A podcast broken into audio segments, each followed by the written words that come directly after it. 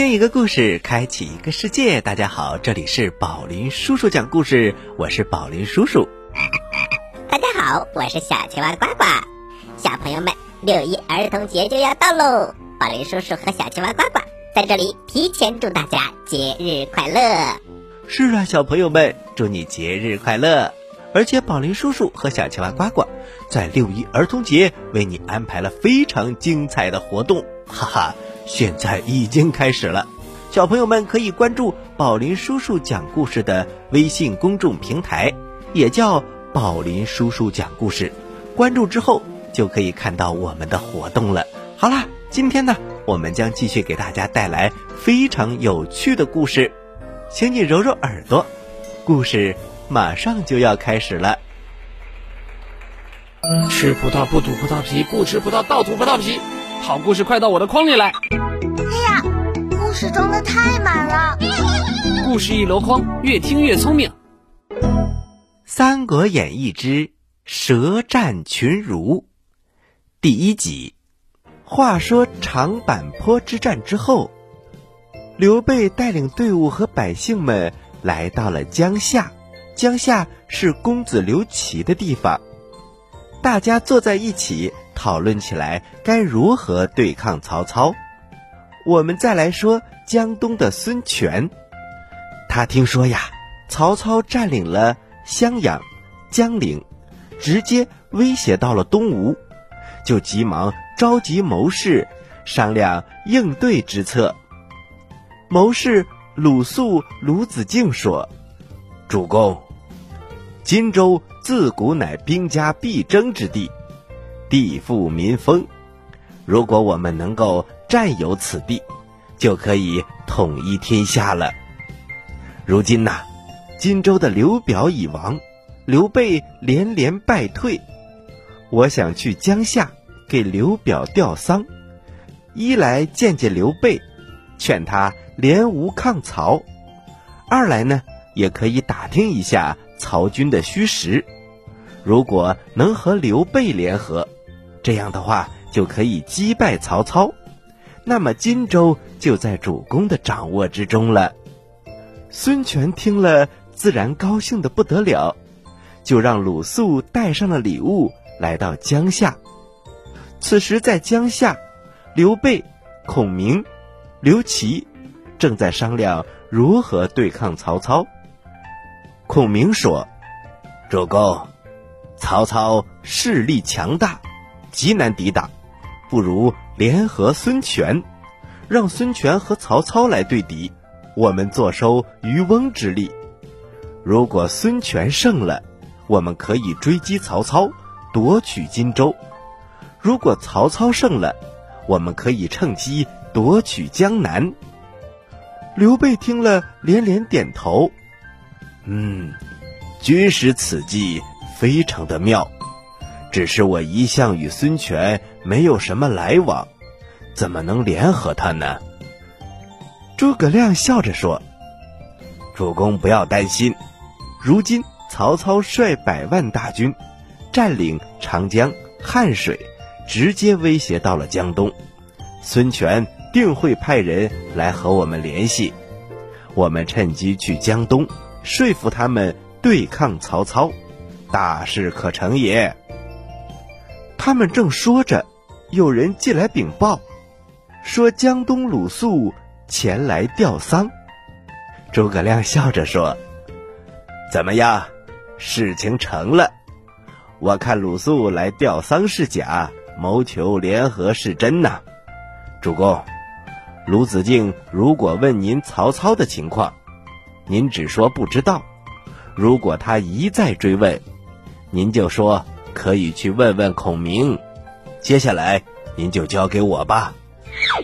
两个人商量已定，刘备就派人去迎接鲁肃。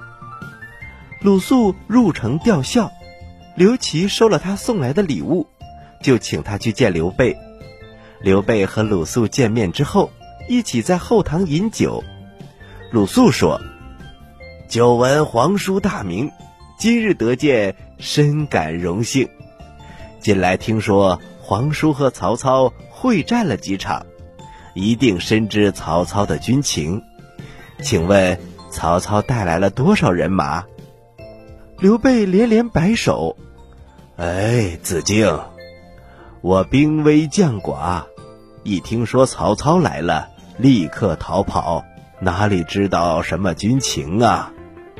可是这句话鲁肃可不信，他又接着问：“听说皇叔用孔明之计，两把火烧得曹操胆战心惊，如今怎么能说不知道呢？”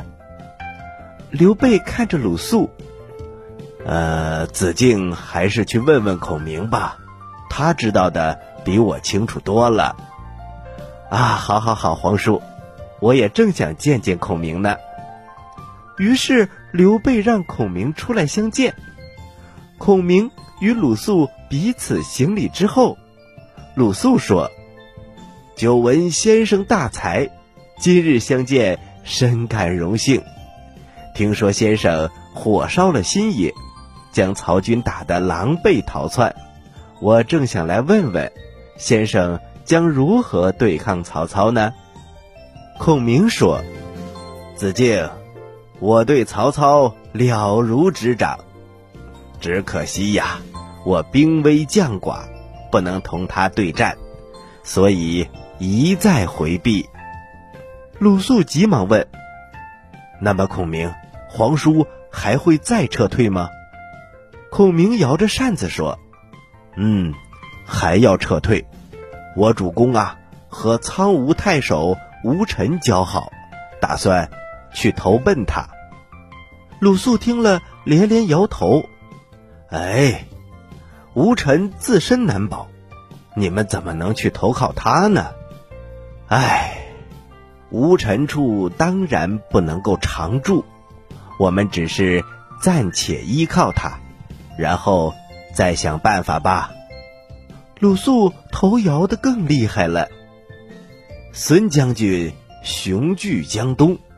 兵精粮足，而且礼贤下士，皇叔为何不联合我主共抗曹操呢？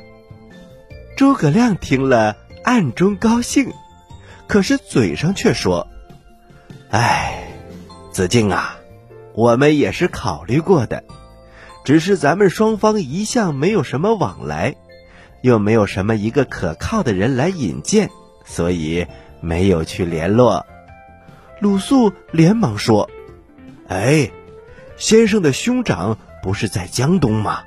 他可是我们那里有名的谋士，他日夜盼望着和您相见。这次您一定要跟我去东吴看看，我再带您去见见孙权孙将军，我们共同商议破曹的大事。不知道先生意下如何呀？”刘备在旁边听着。他暗自高兴，可是表面上却装得很不情愿。啊，子敬，不可不可！孔明是我的军师，我一刻也不能离开他，怎么能让他去江东呢？鲁肃坚决请诸葛亮去江东，刘备只是不答应。鲁肃费了半天的唇舌，诸葛亮啊，这才对刘备说：“主公。”事关紧急，您还是派我去江东吧。刘备这才假装勉强同意了。于是鲁肃告别了刘备和刘琦，和诸葛亮一起上了船，他们一起前往柴桑。一路上，鲁肃一再提醒孔明：“先生如果见到了我的主公，请千万不要说曹操如何兵多将广。”免得吓到他。孔明笑着说：“啊，我知道了，我自有应对之余，你放心吧。”好，好，好。等到了柴桑，鲁肃安排孔明在馆驿当中休息，然后去见了孙权。此时的孙权正在大殿上与文武百官议事，听说鲁肃回来了，急忙召见。子敬到了江东，可打听到曹操的军情啊？鲁肃急忙回答：“禀报主公，打听到了一些，容我慢慢的禀报。孙权又把曹操来的信给鲁肃看了看，信上是要求孙权和他联合，共同剿灭刘备。鲁肃看了说：“主公有什么打算？”哎，这不是正想和大家商议商议吗？这时，谋士张昭说：“启禀主公，曹操有百万雄师。”挟天子以令诸侯，征讨四方，谁敢不从？假如我们抵抗，就是要背上谋反的罪名。再说了，东吴所依仗者不过是长江天险，如今曹操已经占了荆州，如果顺流而下，我们根本无法抵挡，所以投降。才是上策。张昭的话一说完，很多人都随声附和：“呃，张大人说的对，这正合天意。”孙权听了之后，他低头不语。小朋友们，孙权的谋士当中，大部分人都同意投降。那么接下来又会发生什么样的故事呢？请听下集。好了，小朋友们，《舌战群儒》第一集我们讲完了，稍稍休息一下，我们马上开始第二集。嘘，小朋友们安静了，准备听宝林叔叔讲故事了。欢迎回到宝林叔叔讲故事，我们马上开始《舌战群儒》的第二集故事。话说孙权。他召集了很多很多的谋士，以谋臣张昭为首的这帮大臣，他们主张投降。张昭接着说：“请主公早下决断，投降了曹操，东吴百姓也可以安居乐业。为了东吴百姓，您看还是投降了吧。”孙权仍然沉默不语。过了一会儿。孙权起身更衣，也就是准备到后面去换衣服。鲁肃跟了上去。孙权明白他的意思，回头拉住了他的手。子敬想说什么？主公，刚才群臣所说的，只会误了主公。群臣都可以投降，唯独主公不能降。哦。何以见得？主公，你想，我们这些人投降了，还可以回归故里，做个寻常百姓，或者再谋个一官半职，还可以当上刺史或者太守。可是主公，您如果投降了，最多只能得到一个有名无实的封号，甚至连性命都难以保全。荆州的刘宗。身首异处，就是前车之鉴。孙权听了，顿时醒悟：子敬的话正合我意。只是曹军势力强大，如今又招降了荆州的水军，我们如何抵抗呢？鲁肃连忙说：“主公，我这次到了江夏，请来了诸葛瑾的弟弟诸葛亮。”主公可以和他商量对策。孙权一听，高兴极了。啊，原来卧龙先生来到了这里。正是，此人名叫诸葛亮，字孔明，也叫诸葛孔明，大家都叫他卧龙先生。听说呀，卧龙凤雏得一人者。可得天下，孙权连连点头。我也听说了，来的正好，且让他在馆舍休息。明日一早，召集文武百官前来议事，让孔明先见识见识我们江东英豪。遵命，主公。第二天一大早，鲁肃来见孔明。请他到大厅议事，并且叮嘱他说：“先生见了我家主公，千万不可说曹操兵精粮足，只说他不堪一击就好了。”诸葛亮笑着说：“好，好，好，我自会随机应变。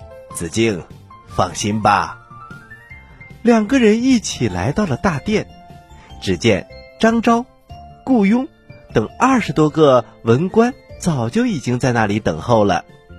孔明一看他们衣着华丽，表情严肃，就朝他们一笑，然后一一通报了姓名，行礼之后。在客位上坐了下来。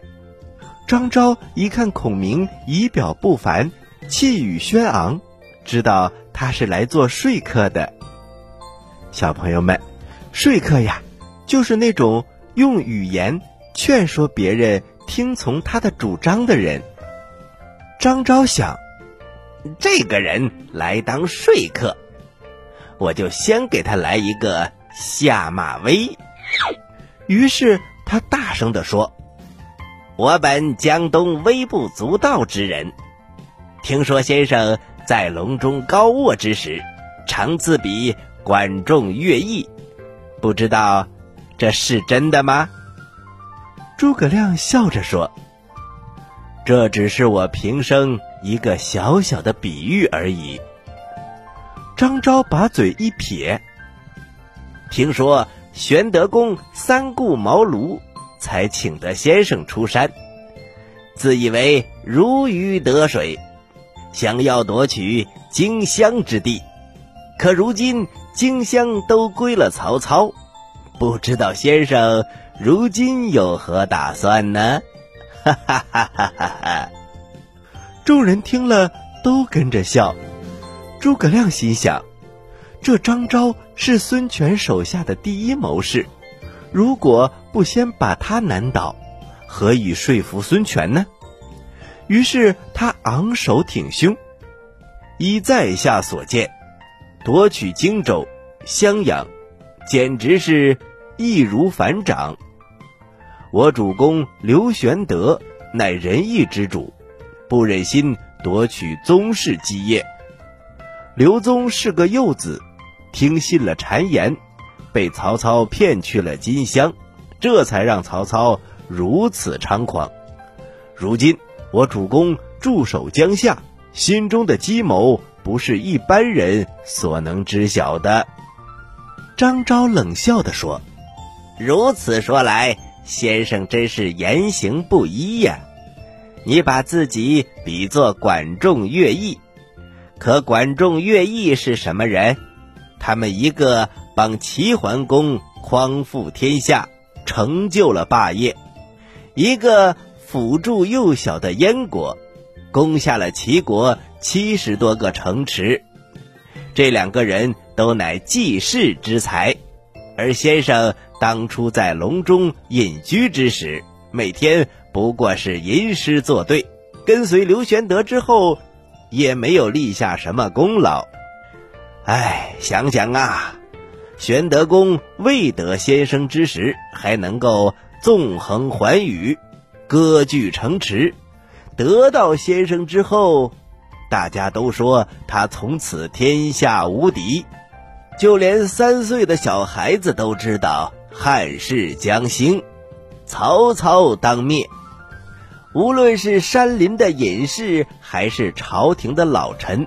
无不翘首以待，指望您能够拯救黎民于水火。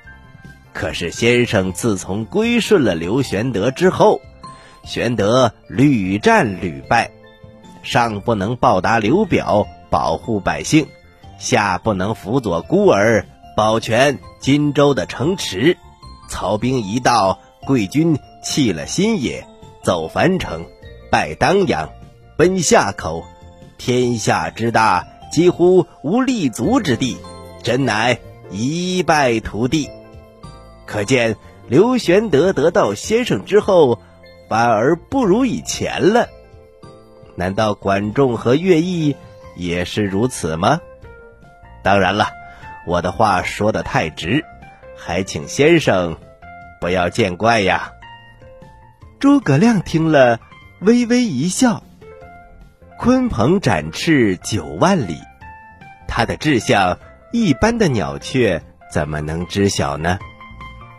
一个人如果得了重病，气息奄奄，就应该先给他喂点稀粥，服温和之药，等他的病稍微有点起色了，再给他吃肉滋补身体，服猛药去除病根，这样才能彻底治愈。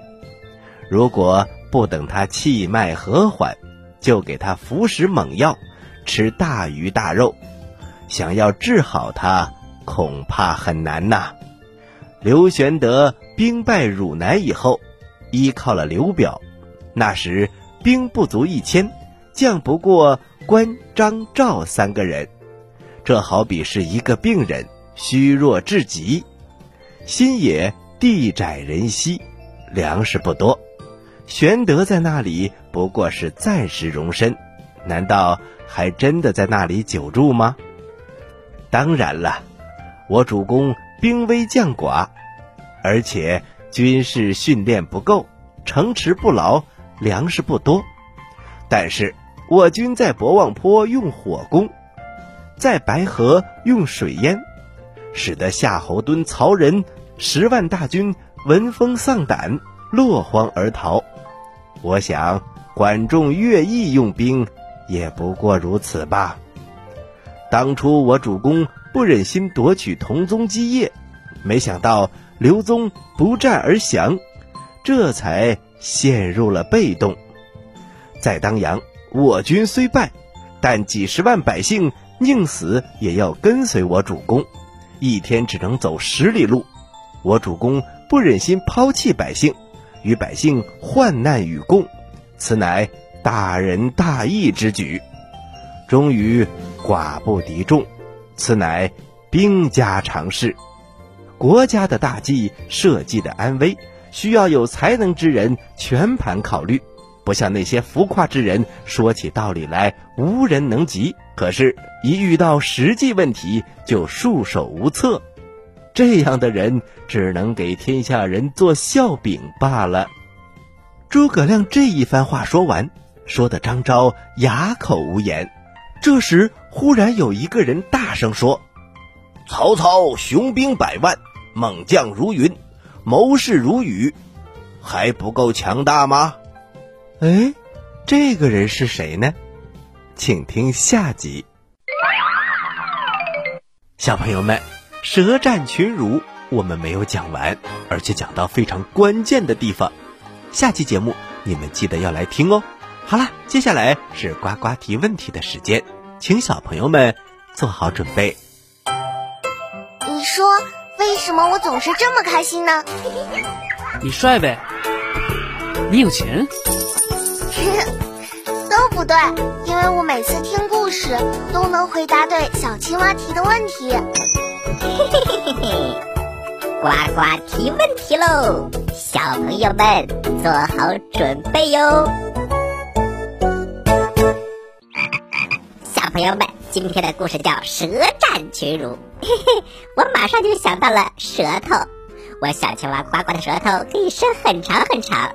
那么我的问题来喽，舌头的作用到底是什么呢？我说的是人类的舌头哟。赶快把你的想法告诉给我吧，再见。